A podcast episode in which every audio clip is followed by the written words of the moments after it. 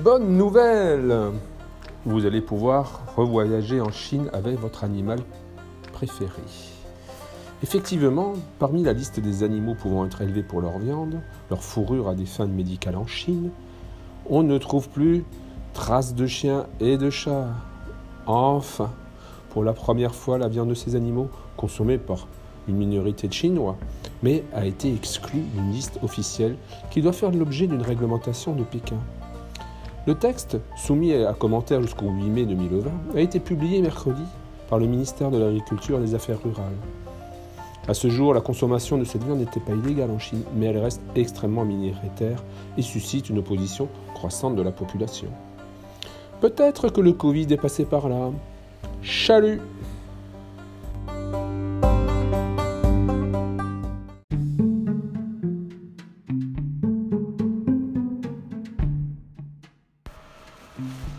Bonjour mes amis. Aujourd'hui, chose peu commune, nous avons parlé un petit peu de botanique. Et oui, connaissez-vous la catère ou châtaire Plus connue sous le nom de Nepeta cataria.